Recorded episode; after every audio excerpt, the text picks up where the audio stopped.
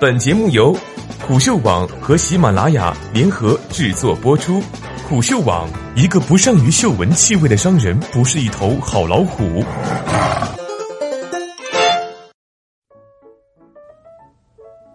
走进风暴的弦子麦烧，作者常芳菲。你还折不折腾？再折腾，信不信我去老家找你妈？八月二十三日这天，弦子接到威胁电话。对方有备而来，不仅对他的个人信息了如指掌，声音似乎也经过变声器处理。尽管他在电话里说自己会报警，可这个二十五岁的女孩对敌人一无所知，不确认对方是谁，不知道手机号码是怎么泄露出去的，不清楚对方会不会真的骚扰自己的父母。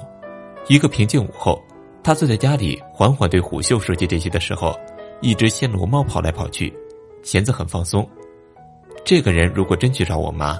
大概会被我妈打死吧，他笑了。实际上，他并非不害怕。接到电话后，他还是叮嘱了父母上下班注意安全，不论是在老家还是在北京，弦子都尽量不单独出门。弦子的人生以七月二十六日这天为分水岭，在朋友圈发表长文，称自己四年前在央视艺术人生节目组实习过程中，遭遇主持人朱军性骚扰后。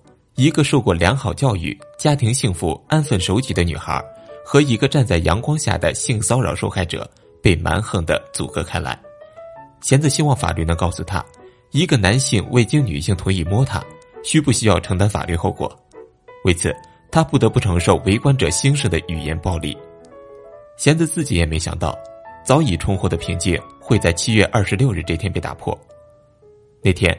弦子一个年长的女性朋友发文，讲述了自己多年前被性侵的经历。弦子很清楚，这个工作优秀的朋友因为性侵事件，曾在很长一段时间里精神状态都不稳定，这直接给了弦子把四年前的一切写下来的动力。凌晨五点十七分，弦子把长文发到了朋友圈。一个半小时后，通过共同好友的转发，麦烧在朋友圈看到了这篇文章，并最终发布到微博。事情的发展超过了所有人的想象。结束晨跑，在发表微博约两个小时之后，麦烧就对可能发生的诉讼做好了心理准备，因为短时间内转发量就突破一万。八月十五日，朱军的代理律师事务所北京兴权将麦烧、弦子分别作为第二和第三被告起诉至北京海淀区人民法院。当大多数人都在为这种站出来而鼓掌，称赞他们勇敢的时候。聚光灯也改变了弦子和麦烧的生活。八月十四日下班时分，当麦烧走到张自忠路地铁站时，突然接到了房东的电话。一开始，房东只是旁敲侧击的问他最近是不是在微博上发了什么东西。麦烧一时间并没有反应过来，直到房东说是不是发了和主持人有关的内容，他这才想到朱军。房东立刻跟他摊牌，说自己在公安部门的朋友。在案卷里看到了麦烧的名字，称他牵扯进了大案要案。如果麦烧不立刻删除和朱军有关的微博，自己国企的工作会受到影响，麦烧也要立即搬离。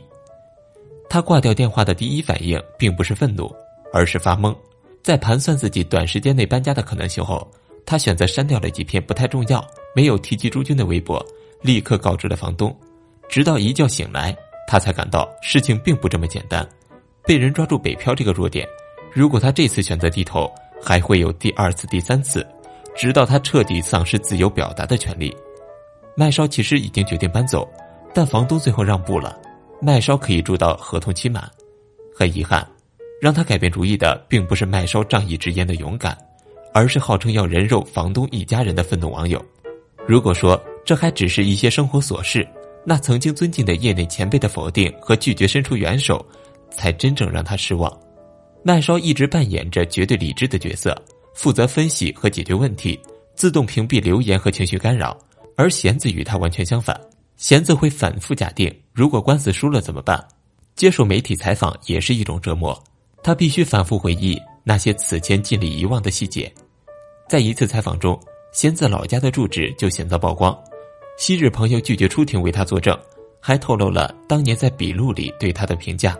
而这个评价可能会让弦子遭遇羞辱。十月二十五日，长达两个小时庭前会议结束后，朱军并没有出现。媒体把话筒递到弦子和麦烧面前。这个案子最后你们希望得到怎样一个结果？记者问。弦子和麦烧对望，彼此笑了一下。麦烧回过头，笃定的连说了两遍：“我们想赢。”当然，也有朋友劝弦子退却，不要站出来。可他从来没想过要逃跑。他们总是误会这件事情的主动权在我们。我和麦烧是有很多选择的，其实完全不是这样。认怂没有用，弦子也不愿意认怂。他最近频繁想起《沉默的羔羊》这本书，他自己既是受害的羔羊，又是可以拯救少女免遭厄运的人。如果他不这么做，脑海中羔羊的尖叫就不会停止。而麦烧的使命感或多或少与他的记者生涯有关。麦烧的冷静执着一直让弦子佩服，弦子也顺理成章的相信官司没有给麦烧压力。直到闲聊时的一个提问：“如果现在诸军撤诉了，你会怎么样？”麦烧说：“会高兴的想跳楼。”那一刻，我也意识到，他们并不是斗士，是被际遇、命运甩上了浪潮之巅。从二零一七年下半年以来，对 Me Too 运动的讨论此起彼伏。新周刊副主编蒋方舟实名举报张文性骚扰，光明日报记者周红双被实习生指控性侵，北京电影学院学生阿廖沙遭遇教授性侵，甘肃高中女生遭班主任猥亵跳楼。公益人邓飞被举报性骚扰，然而故事的走向不是聊着聊着 ID 消失，就是下一个热点来临，因无人关注，最终不了了之。但正因如此，弦子和麦收的挺身而出才更具意义。就像麦收在微博中说的那样，有些事情即使再无力也要去做，是因为这一次的失败会帮助下一次的成功。